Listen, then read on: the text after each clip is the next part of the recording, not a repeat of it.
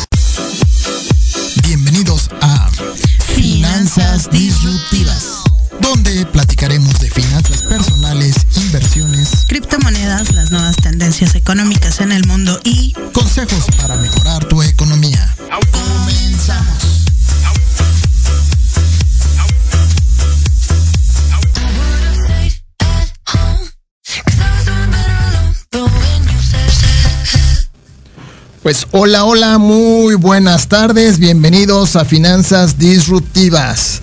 El día de hoy tenemos un tema interesante, eh, grosso modo, eh, desafortunadamente el Mike Orea, que era nuestro invitado especial el día de hoy, no, no pudo regresar de sus vacaciones, seguramente atorado en algún vuelo, entonces no, no pudo llegar el día de hoy, se disculpa porque pues así pasan las cosas, ¿no? Ni modo, a veces sucede, sobre todo cuando hay que regresar a la mera hora, ¿no? pero bueno, pues así, así sucede, pero además digo, finalmente yo creo que también es tomar siempre las debidas precauciones de que no se pierdan los vuelos y él andaba muy lejos entonces, pues ahorita con estas modas de cambio de aeropuertos, que si se va a un aeropuerto, que si se va al otro, que si el otro está vacío o está lleno, bueno, ¿no? Uno lleno y el otro pues, casi casi muerto ahí, ¿no? Entonces, bueno, pues eso eso eso se debe pues a los caprichos, ¿no? Cuando se encapricha una persona que está en el poder, pues Imagínense, tenemos a un aeropuerto solo, sin comercio, sin nada. Y, muy padre, ¿eh? por cierto. Digo, eso sí hay que reconocer que el aeropuerto, el nuevo aeropuerto de Santa Lucía está muy, muy, muy, muy padre. Sí está bastante bien diseñado, porque bueno, pues hubo ahí mucha gente que, que aportó, ¿no? Y los ingenieros militares pues, son muy buenos, digo, hay que reconocer también esa parte, pero bueno, como el capricho fue ya estrenarlo, pues obviamente pues no hay no hay comercio, no hay nada. A lo mejor estarás la señora de las de las tlayudas, creo, ¿no? Algo así. Entonces, bueno, pero en fin, pues iniciemos el día de hoy. Mi amiga Maggie viene también en camino. Eh, desafortunadamente ahí las cuestiones de salud ahí sí a veces afectan. Hay que tener pues eh, mucho cuidado con la salud tener buena autoestima para cuidarnos mucho, cuidarnos mucho. Esa es una primera recomendación. Quiérete tú, cuídate mucho. Si vienes manejando, pon las direccionales. La gente no es adivina. Si vienes caminando, voltea cuando vayas a cruzar una avenida por ambos lados. ¿Por qué? Porque puede venir una bicicleta. O ahora que es la moda de las motos que se meten en sentido contrario, entonces también es peligroso y siempre tener mucha, mucha precaución, mucho, mucha manera, ¿no? Pero bueno, pues hablando de, de lo que es el trading, los brokers, pues podríamos comentar en términos generales, digo yo no soy un especialista, apenas estoy empezando a, aprender, pero Maggie en cuanto llegue nos podrá comentar algo adicional, algo, más, más profundo, que el broker es como la casa de bolsa, o no más bien como la bolsa, sí, como la casa de bolsa o bolsa de valores. Es decir, es el lugar, algunos dicen que es el banco, ¿no?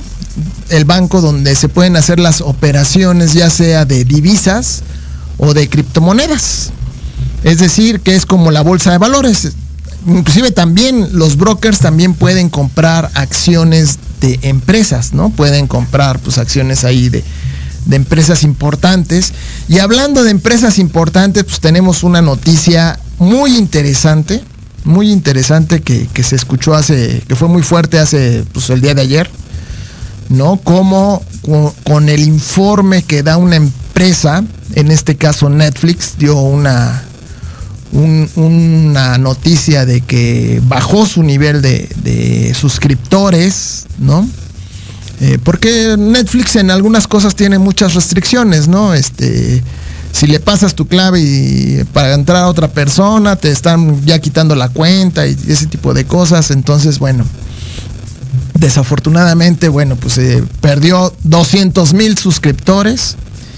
Y esa pequeña noticia entregada a los inversores y que no les gustó a los inversores, imagínense en qué se reflejó, qué impresionante es esto. Perdió la empresa 50 mil millones de dólares. 50 mil millones de dólares.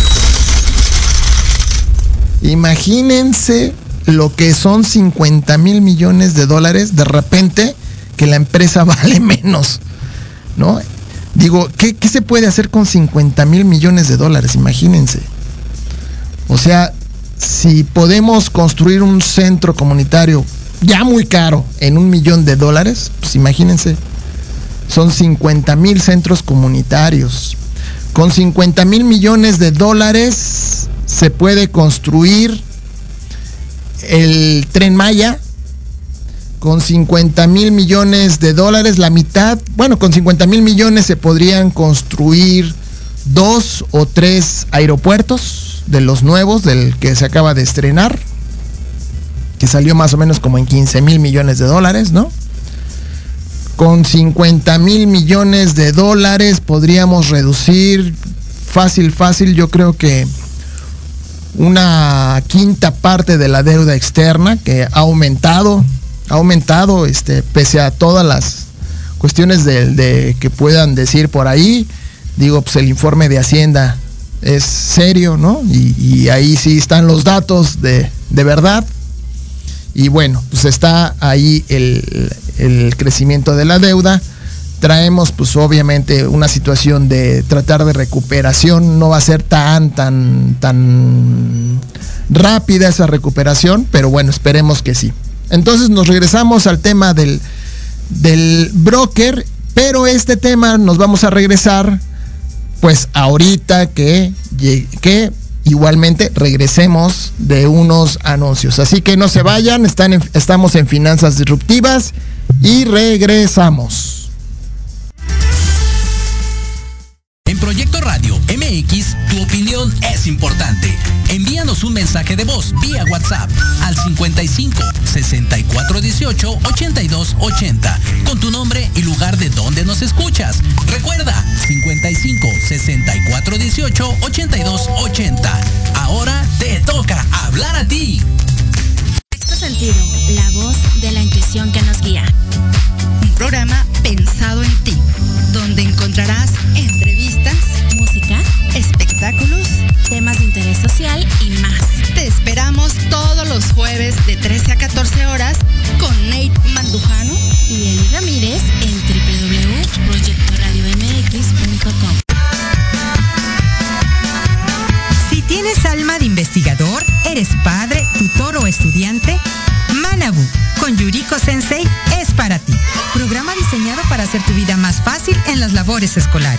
Escúchanos todos los jueves de 3 a 4 de la tarde en Proyecto Radio MX. Manabu, porque nunca dejamos de aprender.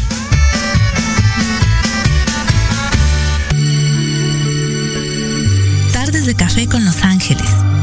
Es una invitación a mirar en ti esa luz que a veces no podemos encontrar. Yo soy Marta Liliana Santuario y te espero todos los jueves a las 6 de la tarde por Proyecto Radio MX, sentido social.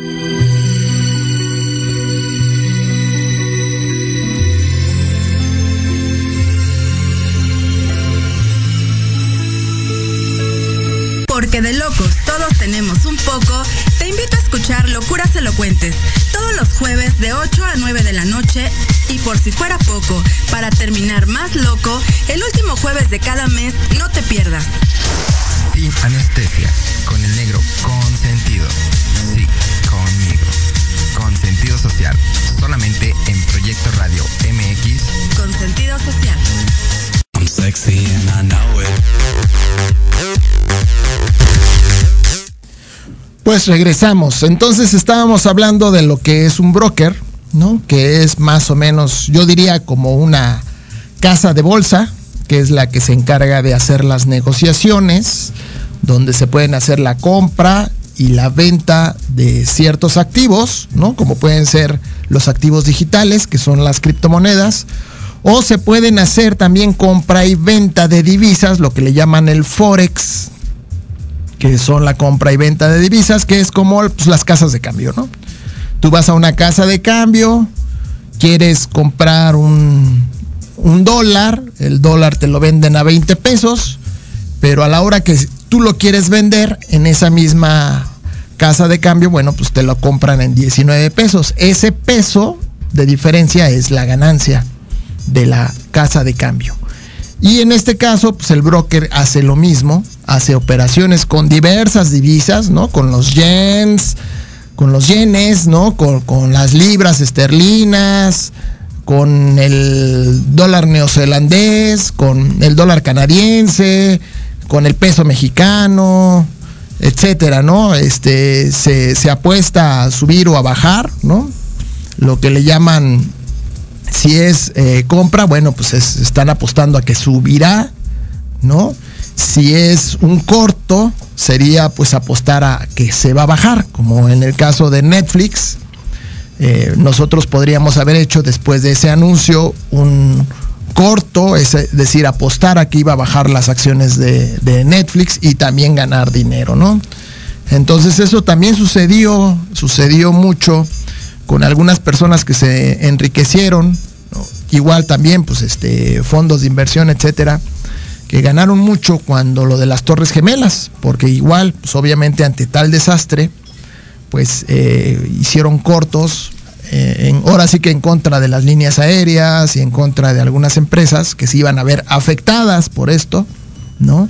Y pues hicieron compra también pues de acciones que a lo mejor tienen que ver con empresas que venden armas, ¿no? Entonces pues ese también es un gran negocio, un gran negocio, la venta de armas y bueno, pues por eso Estados Unidos pues no quiere dejar de que se vendan armas a México, aunque nosotros ponemos a los muertos, ellos ponen las armas, ¿no? Y bueno, entonces bueno, regresamos a los brokers, el broker pues es esa parte, es como la casa de, ca cambio, la casa de bolsa o un banco que se dedica a hacer este tipo de negociaciones. Después viene lo que es el trader. El trader es precisamente aquel que se dedica a hacer las operaciones, ¿no? Las especulaciones, el, el, negocio de la compra de acuerdo a sus análisis.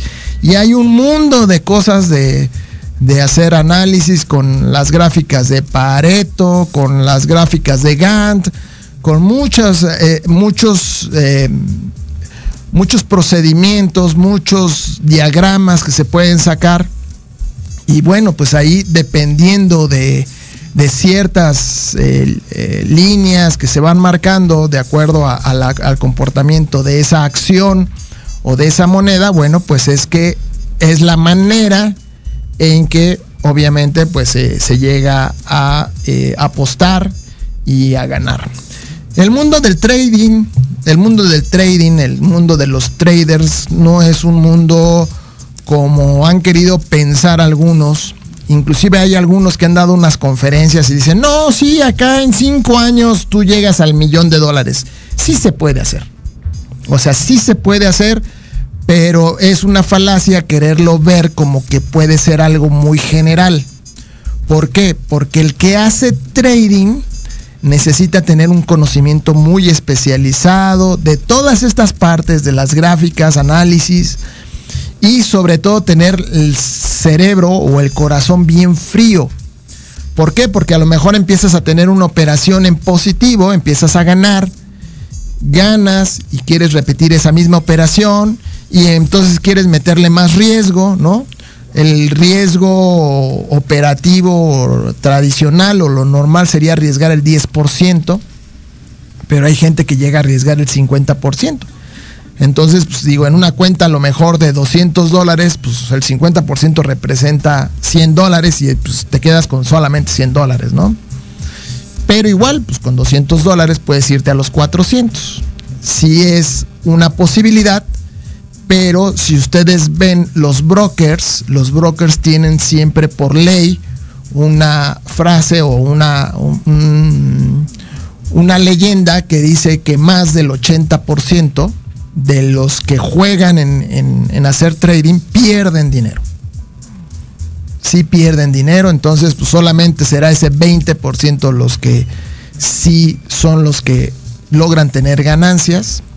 Hay un ejemplo que yo había dado en la anterior ocasión de un japonés. Los japoneses ya saben que son muy, muy, este, con, son, tienen mucha disciplina, ¿no? Son muy disciplinados. Entonces él dijo pues, que en cinco años iba a ser millonario. Y efectivamente empezó a hacer trading. Prácticamente no salió de su casa. Estaba haciendo trading las 24 horas del día. Hacía trading las 24 horas, imagínense. Y efectivamente lo logró. Obviamente, pues por su disciplina y por su conocimiento, pues empezó a hacer buenas operaciones. Y sí, efectivamente, a los 5 años pues, se hizo millonario, ¿no? Y bueno, pues ahorita hace un trading de, vez en cuando para más o menos conservar su, su capital. Pero bueno, pues sí se puede lograr siempre y cuando la gente tenga disciplina, tenga conocimiento pero no es algo general como lo quisieron hacer en alguna presentación que vi, que decían, no, no, no, aquí llegamos al millón de dólares en cinco años o en dos años o en tres años, porque acá sí, nosotros sí podemos hacerlo, ¿no? Pues sí, sí se pueden lograr ganancias, pero también puedes lo que le llaman quemar cuentas. ¿Qué es quemar cuentas? Quemar cuentas es precisamente esta partecita de de, que, de perder toda la cuenta precisamente por apostar a lo mejor el 80% o el 100% de un capital, ¿no? Es decir, tienes tú 200 dólares, apuestas esos 200 dólares y se queman, se, van disminuyendo esos 200 dólares porque vas viendo cómo vas perdiendo. Tienes la esperanza, según tu análisis, de que va a subir, por decir tal criptomoneda, y pues se, se quema la cuenta, se pierde dinero, ¿no? Y así han pasado, digo, hay una, hay una criptomoneda que es del origen asiático precisamente, XHV. Esa criptomoneda llegó a costar 25 dólares eh, cada criptomoneda. Actualmente cuesta 2 dólares 20, ¿no? Entonces algunos le están apostando a esa criptomoneda porque dicen, bueno, pues si cuesta ahorita dos pesos, dos dólares y tiene la, la oportunidad de llegar a subir 25 dólares, pues obviamente imagínense cómo se duplicaría el dinero, ¿no? Se multiplicaría de manera impresionante. Pero pues este análisis estaba de que iba a subir en enero, después iba a ser en marzo, estamos en abril y la criptomoneda no ha subido. Entonces, no todas las, las ideas, todos los análisis podrían ser totalmente eh, correctos. Lo que sí se hizo un análisis recientemente, precisamente en este broker donde iba a venir el, director, Diversify, ahí hubo una, una, clase y en esa clase se hizo el análisis del, del Bitcoin y efectivamente dicen, bueno, pues miren, según esto los estudios, según la gráfica, según lo que dan, el Bitcoin va a llegar a subir, pero es algo que tiene que tomar su tiempo, ¿no? Dice, si quieres apostarle a, ganar mucho, tienes que apostarle por lo menos dos años. Es decir, ahorita que está el Bitcoin a un precio bajo, pues cómprate tus Bitcoin, ¿no? O la parte de Bitcoin que puedas comprar, pero debes de saber que tienes que esperar, porque ahorita puedes subir, bajar un poquito y todo, hasta que rompa la, barrera de los 40 mil dólares y empiece a subir, a subir, a subir, a subir, a subir. Y dicen algunos que pueden llegar a costar pues, o 100 mil dólares o más de 100 mil dólares un Bitcoin. Entonces, si ahorita lo estás comprando en 38 mil dólares y te puede llegar a 100, 100 150 mil dólares un Bitcoin, pues obviamente tendrías una ganancia hasta a veces cinco veces lo que, lo que invertiste. Que en un periodo de dos años ganar cinco veces pues es bastante bueno. Bastante bueno, ¿no? Entonces todo depende de ello. ¿No? Depende mucho de, cómo se, se, den las cosas. Y pues así, y pues vamos a darle la bienvenida acá a nuestra socia Maggie, que ya está llegando también acá con, con nosotros. Y bueno, pues ella sí, ella sí podrá, este, podrá platicarnos un poquito más a fondo sobre lo que es el trading, el los brokers, ella está más especializada, de hecho ella está haciendo trading, ¿no? Está aprendiendo a, hacer trading. Esta es una carrera larga, no es una carrera este, que se puede hacer en, tres meses, porque algunos piensan que, ya se hacen traders a los tres meses y, y, nada más alejado de la realidad.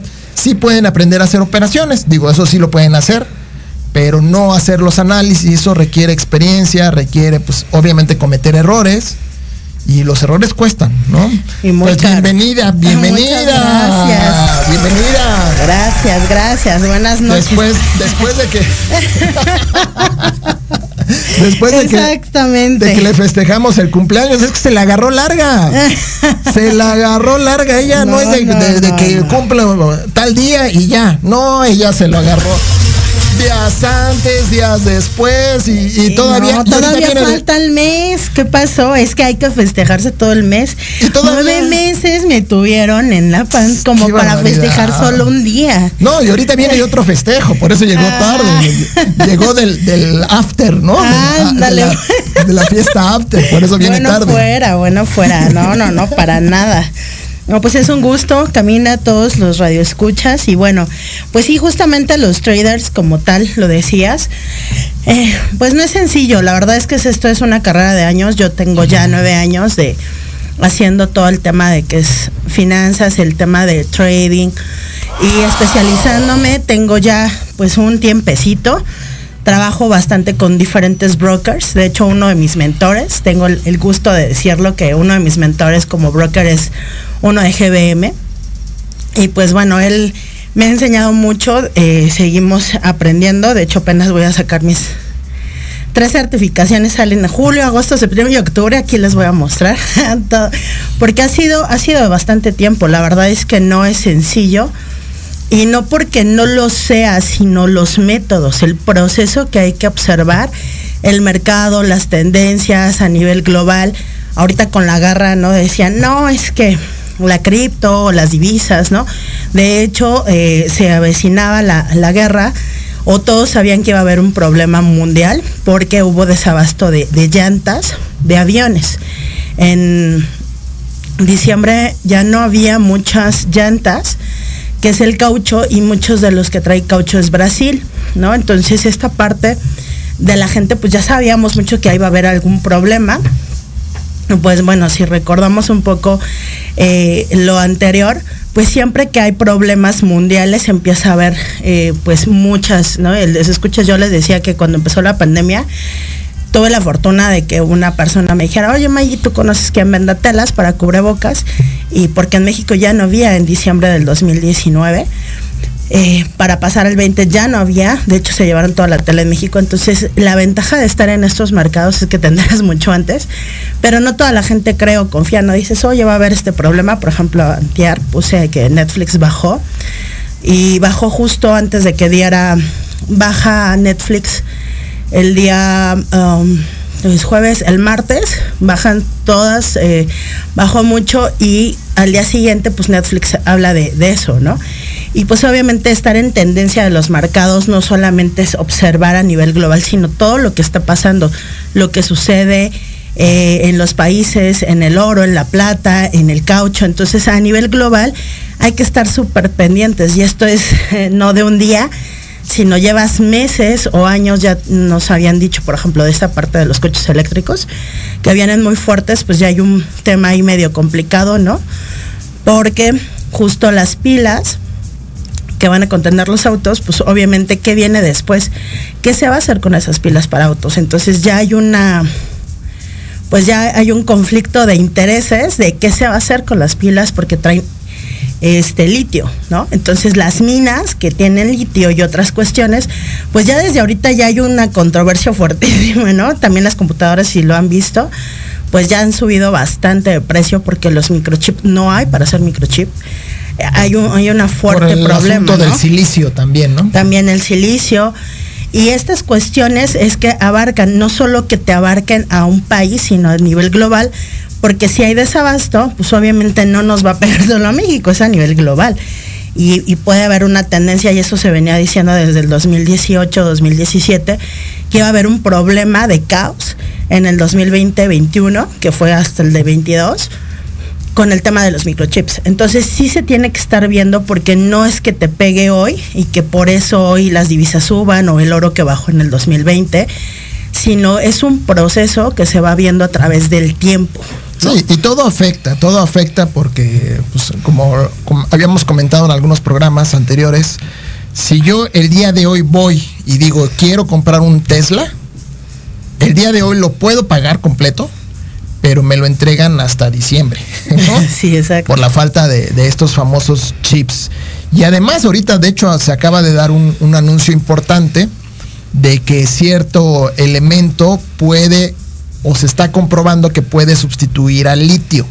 Como eh, viene una crisis de, litio, entonces ya están eh, analizando y, y ya parece ser que hay eh, pruebas ya muy, muy avanzadas de que cierto elemento, ahorita todavía no lo recuerdo, pero cierto elemento ya va a poder sustituir al litio en las baterías y eso también va a generar que el otro el otro metal, ¿no? O el, o el otro elemento sea el que suba su precio y el litio vaya a, desco- a descontinuarse, porque además pues, hay que pensar en la contaminación que se genera, Claro. dónde quedan esos desechos, ¿no? Por eso- El, el- el- el trámite, que, el, el proceso que se hace para desarmar. De hecho, tenemos problemas hasta con las pilas. Las pilas normales, ¿Dónde se pueden desechar? ¿dónde se pueden desechar? Entonces, Claro. no es cuestión de ponerlas en la basura, sino ese hay contenedores especiales en No, y por- ciertos lugares para poder depositar esas baterías. Claro, y, y por qué unas cuestan 10 pesos, 20 y por qué otras 100, ¿no? La diferencia es la durabilidad y otros componentes, pero por ejemplo, hay micrófonos y todas estas cuestiones electrónicas. Bose es una de las marcas eh, más fuertes, pero porque también muchos de sus componentes no solamente traen ciertas cosas, sino también sus cables o sus belgas tienen oro y plata. Pero oro, obviamente, por eso Bose es una de las marcas que se ha manejado muchísimo, porque tiene muchos años en el mercado, pero él no baja su calidad, ¿no? Entonces, meterle oro y plata, por eso muchas de las placas te dicen, oye, ven, yo te las compro, porque esos, esos circuitos o esas belgas tienen rastros de, de- obviamente tienen plata, oro, dependiendo, ¿no? Hay 40, 60, hay 70, 30, dependiendo de cada, porque incluso las balas de los microchips, dependiendo de la marca, incluso si sea eh, no sé, Intel, eh, se me fueron varias eh, ahorita ah, en la mente, pero bueno, hay diferentes. El revaling, que son para los Xbox, tú vas y dices, oye, es que mi Xbox ya no funciona, te lo revalean. Esas pequeñas bolitas son plata y oro, o plata con otro metal. Y eso trae, al traer esos metales, pues obviamente esas ah, placas madres o tarjetas madres valen más. Una de las eh, más fuertes, les digo, es Bose, que es una de las calidades mejores que existe, y hay otras dos que ahorita no recuerdo, pero el punto es, ¿no? Que todo esto, ¿a qué, a qué nos afecta? Que obviamente A lo mejor PlayStation también, ¿no? PlayStation, no, no, no, no trae tanto PlayStation. Eh, tra- trae más, Bose es una de las marcas, eh, por eso ha seguido a nivel global, porque este tema de la frecuencia, o sea, un, por ejemplo, un, un micrófono tiene mejor eh, resolución cuando tiene cables con oro y plata. Entonces eso te hace la definición más alta, ¿no? Incluso en cámaras, ¿no? Y regresando un poquito a la parte de los de los traders, Y el brokers. ¿cuánta- ¿cuántas cuántas certificaciones en México existen y si esas certificaciones también son reconocidas a nivel internacional. Mira, eh, hablando, eh, el tema de hoy es trading brokers financieros, mitos y realidades, ¿no? Uno de los mitos es creer que todos los brokers son, este, son así, ¿no? Salen en las, eh, en todo lo YouTube y te salen. O sea, un broker real la verdad ni tiene el tiempo para hacer muchos YouTube, a menos de que ya esté jubilado, pero la verdad es que esto es un tema de mucho tiempo, ¿no? Dos, eh, otro mito es que un broker sea de los que te dicen, oye, es que yo aquí estoy ganando 40%, eh, ven y métete. No, o sea, alguien que hace trading es una persona que tiene mínimo alrededor un buen trading para que te hacen, por ejemplo, en GBM o en Banco de México, tienes que pasar por mínimo cuatro o cinco certificaciones, de mínimo.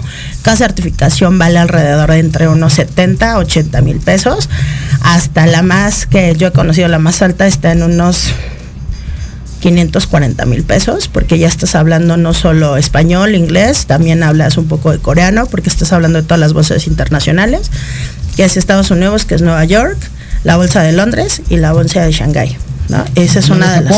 Y la de Japón. No, Entonces, eh, eh, en eso es, ¿no? Ese es un mito que te digan, ay, no, yo soy un trader. o sea, eso es una de las mil falacias que existe. Dos, un broker, que es un broker, es un intermediario con el trade, ¿no? El trader es el que está haciendo operaciones, que está viendo cómo va a estar, que holdea, que eh, el holdear, o esta palabra en específico es guardar, ¿no? Voy a guardar un poco este tiempo, por ejemplo, los dólares. Guardo un poco los dólares y en el momento en que yo los compro a 19.20 y en el momento que suba a 25 los vendo. Y ahí es una compra en automático, ¿no? Tú lo dejas en automático, lo dejas ahí parado y a partir de ahí, pues ya, tú lo puedes vender, ¿no? Aquí nos mandan una pregunta y dice, ¿qué diferencia hay entre manejar un capital pequeño y uno grande, ¿cuál sería la como la diferencia para? Pues la diferencia es mucho. Un capital pequeño puede ser desde 20, 30 mil, 50, 100, hasta un millón, dos millones, que para eso es una bolsa para un trading es súper pequeño. Un trader real, por ejemplo, GBM está hablando de más de 25 millones de dólares, ¿no? Incluso, por ejemplo, otras casas manejan arriba de 250 mil trillones de dólares trillones, ni siquiera millones, ni billones, trillones. Entonces la diferencia es mucho, o sea, no es lo mismo que tú metas mil pesos, pongámoslo en, números más eh, comunes, mil pesos que tú los metas y que te van a dar un rendimiento a lo mejor de 100, 50, 70 pesos hasta 300 o 500 pesos, a que metas 150 mil pesos y que de esos 150 mil puedas llegar hasta ganar 25 hasta 40 mil pesos. Es bien diferente, ¿no? Los montos. Ahora, esos montos, un buen eh, analista lo que hace no es mete todos en un lugar. Incluso las operaciones van por fracciones de segundo. O sea, en un minuto tú puedes hacer arriba de 5, bueno, no solo tú, sino hay robots y otras cuestiones, pero puedes hacer arriba de 5, 10, 15, 20 operaciones y empezar a dejar y ya te dicen, ¿no? La máquina, ah, pues sabes que está tal, está tal. Pero en el día alguien que pueda operar bien, alrededor son de ocho horas, porque es muy, de, muy desgastante. Realmente este es un trabajo, te desgasta la mente y esa es la diferencia. ¿Cuánto te da de rentabilidad o de retorno, que es el ROI? ¿Cuánto te está dando de recuperación de tu capital ahí es la diferencia, ¿no? ¿Qué tan, ¿qué, tan, ¿Qué tan mito es la parte de los robots? Hay gente que dice que efectivamente lo de los robots no son eficientes, no, no, no funcionan como, como algunos pretenden decir que son una maravilla.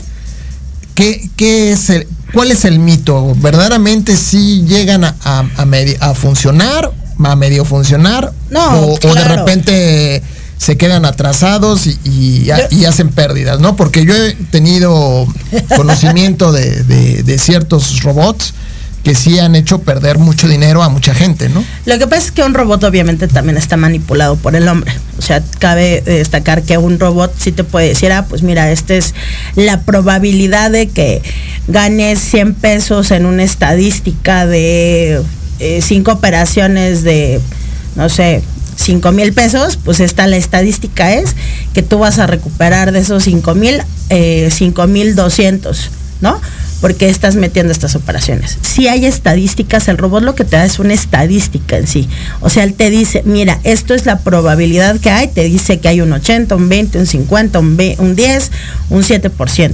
Y ya tú eliges qué hacer. Ahora, si hay robots que funcionan, pero obviamente detrás de esos robots, pues, obviamente hay una empresa y hay cosas, entonces aquí obviamente la mano del hombre está eh, involucrada. Él, por ejemplo, el robot no te va a decir la guerra va a acabar mañana, porque esa es una cuestión de humanos, donde tú y yo hacemos una alianza y decimos, ¿sabes qué? Pues hasta aquí termina. Ese conflicto no lo puede decir la máquina.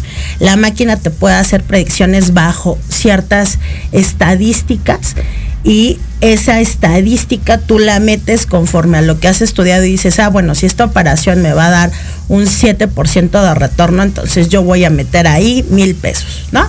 Esta estadística me dice que voy a ganar el 80, entonces para nosotros es decir, no, es probable, pero mejor ahí le voy a meter 3.500. Entonces, dependiendo de tú lo que sepas, lo que hayas aprendido, ¿no?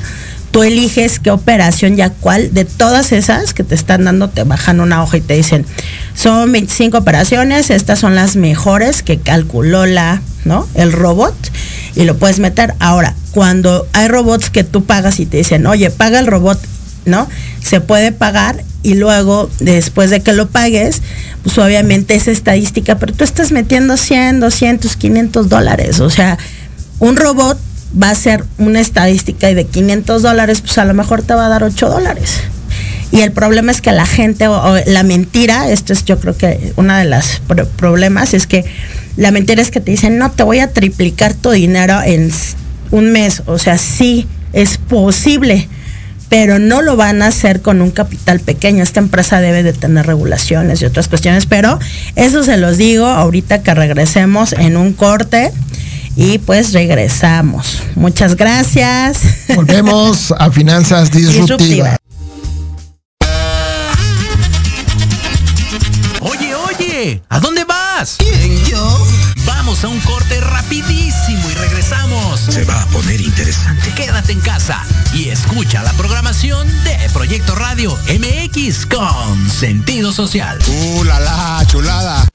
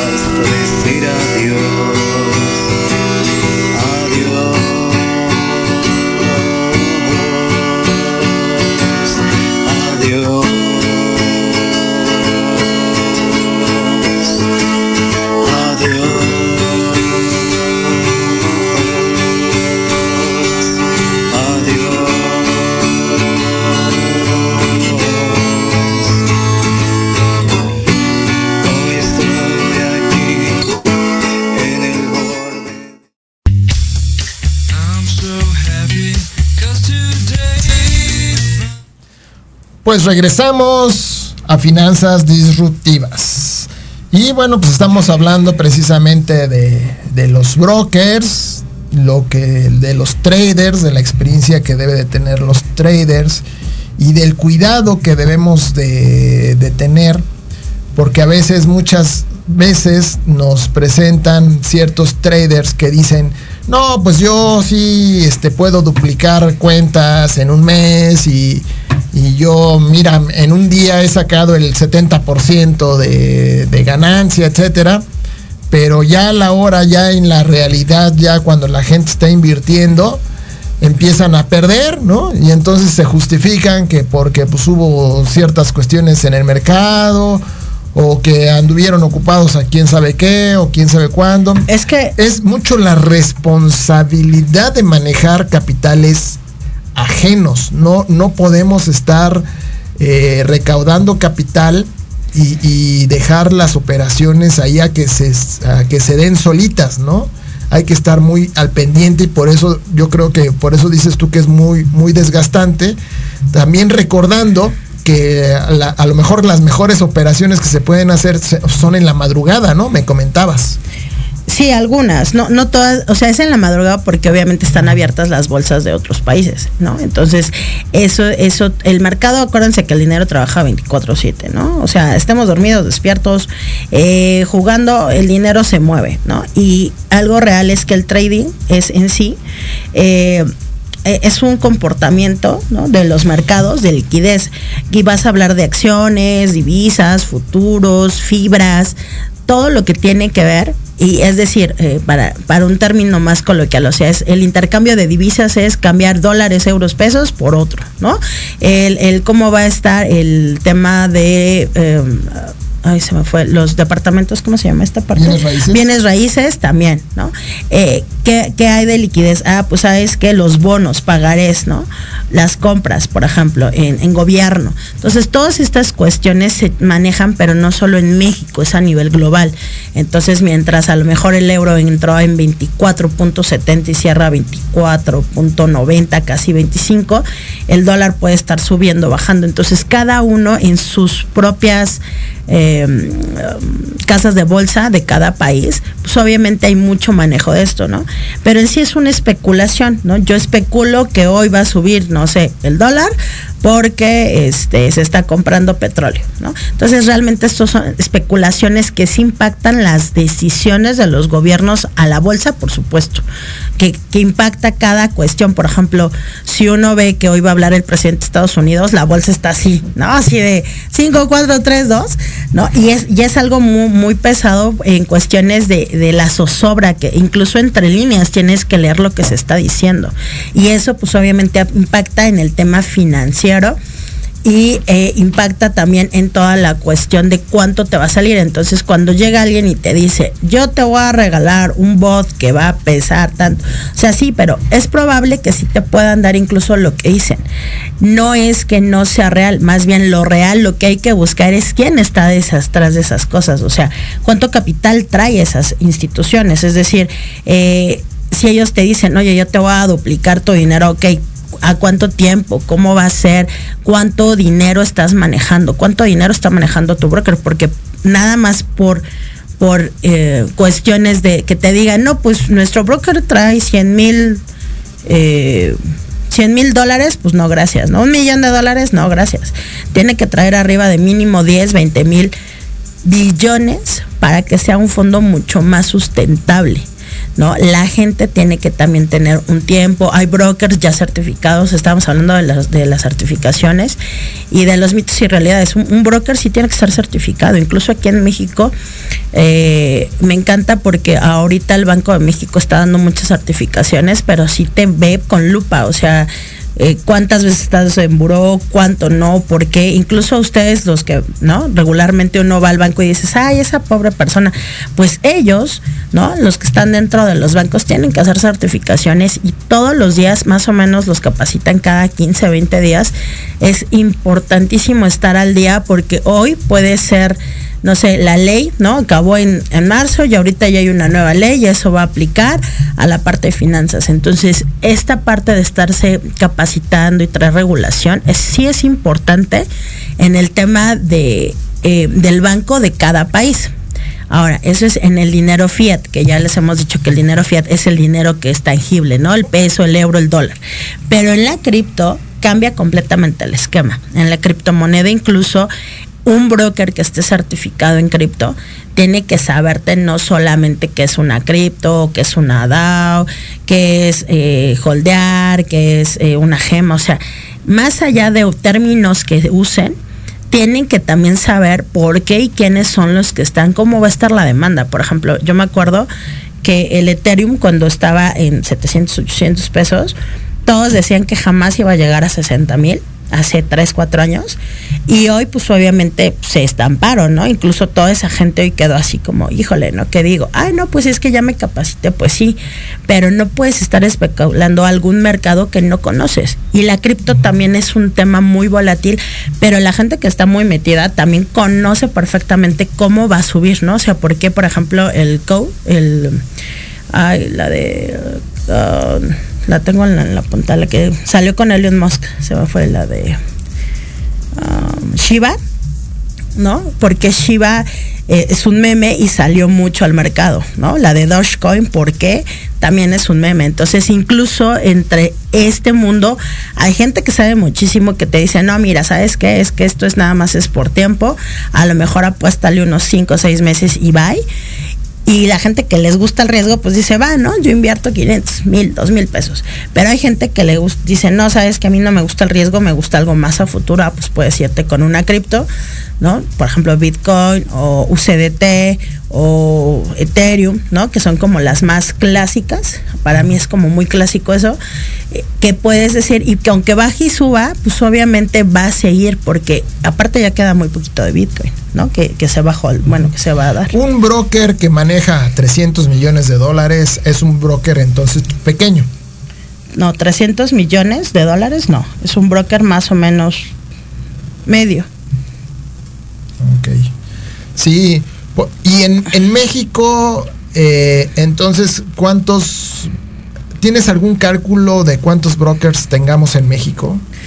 Ah, pues eso también lo puedes buscar en el Banco de México, pero aproximadamente debe de haber, yo calculo certificados y reales como unos, ah, pues me estoy yendo mucho como unos 5 mil y eso ya es pegarle mucho, incluso a los que van iniciando y ya tienen una certificación reales, o sea que estén muy comprometidos, que su vida sea este mundo sí son una élite muy pequeña, por eso incluso son muy caros, porque esto, aparte de ser muy desgastante, es estar diario, o sea, tú te puedes despegar un día, dos, pero ya esos dos días ya te perdiste como 50 mil cuestiones que hubo a nivel global y ya no te quedaste así de qué pasó en Pull&Bear, que, o sea, yo por ejemplo, hay días que yo digo hoy no, y acabo así de qué pasó, qué sucedió, ¿no? Entonces sí tengo que estar en constante, incluso hay una amiga que luego me dice, mira, acaba de pasar esto, ¿no? Y ahí nos mandamos mensajes, pues porque obviamente estar 24/7 eh, es, es complicado, pues porque tu vida está dedicada a eso, ¿no? Entonces no tienes vida. Pero bueno, también eh, la, la parte de la especialización, porque si te especializas en, en- en hacer trading de criptomonedas, pues sería ese tu, tu nicho, ¿no? Claro. Porque queriendo hacer, pues que si me voy a, a- a commodities, me voy a este a criptomonedas, me voy a bolsa de valores, me voy así, pues son muchas, muchas variables que pues obviamente uno se volvería loco, ¿no? De, de- o sea, de si toda la información. tú eliges, por ejemplo, qué te quieres quedar. O sea, la gente que se queda en cripto y que yo soy una de ellas, ¿no? Que amo más el tema cripto que lo... Pero eso no, no, no quita que si tienes que estar metida en las bolsas normales, porque si no también eso afecta a la cripto. O sea, una con la otra van ligada. O sea, el dinero va ligado, aunque no parezca. Sí, los brokers certificados, por ejemplo, en cripto yo creo que son mucho menos en México, han de ser como dos. Yo calculo que buenos como unos tres mil a 5 mil en, en cripto. Y en normal, pues sí, ya hay muchos más. Deben de haber arriba de unos. eh, el problema de que haya muchos, o sea, sí hay muchos, pero el problema es que tienen que estar vigentes. O sea, ha, ha de haber sacado ya el banco arriba de unos, yo creo que de unos 100 mil. Pero que estén vigentes, que estén trabajando hoy, pues la élite cada vez se reduce más porque como es tan desgastante, tu promedio de vida de un buen em, trading es, es, como de unos 5 a 10 años, ¿no? De que seas bueno, específico y medible, así que saques incluso premios, 5, 10, 15 años de vida más o menos por el tema de tanto desgaste físico, porque en la realidad sí es mucho desgaste. Y los que están más o menos, pues hay un chorro. de ahí sí somos más de unos 20, ¿no? Entonces, bueno, con, con qué les los dejo es, busquen mucho las cuestiones con bancos si quieren algo tradicional y si quieren con cuestiones de cripto, busquen a gente que no solo te hable de a lo mejor de algún sistema donde te puedas meter, sino que te hable y te pueda decir de muchos y que te diga, oye, pues cuántos traes, mínimo traigo cinco o seis porta que te den un portafolio, o sea, que te digan, mira, este, este y este y este son los cinco o seis mejores a nivel global y a nivel México tal. Entonces, esos son la gente que ya está experimentada, incluso que ya sabe quiénes son los, y también la, la pregunta fundamental que sería, ¿qué son las necesidades de cada persona? Claro. Dependiendo de la personalidad de cada persona, dependiendo de lo que esa persona quiere y de lo que esa persona es, es como se podría generar, ¿no? Pero bueno, pues ya estamos llegando al, final, del programa. Muchas gracias. Yo voy a seguir festejando mi com ah, no, Sí, no, se va a hacer largo, ¿eh? No, pero la verdad, lo he festejado, tenía mucho, hace años que no lo festejaba trabajando.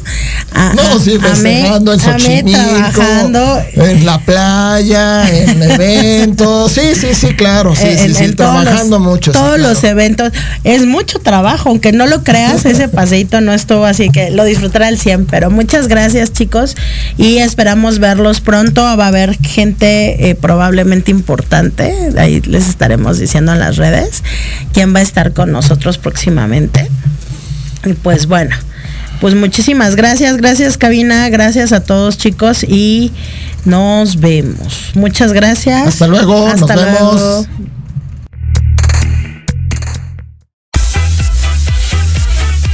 Hoy llegamos al final de este programa Finanzas Disruptivas. Desde Proyecto Radio MX con sentido social, te invitamos a seguirnos en nuestras redes sociales. Se despide Jorge Alberto Amador y Maggie Domínguez.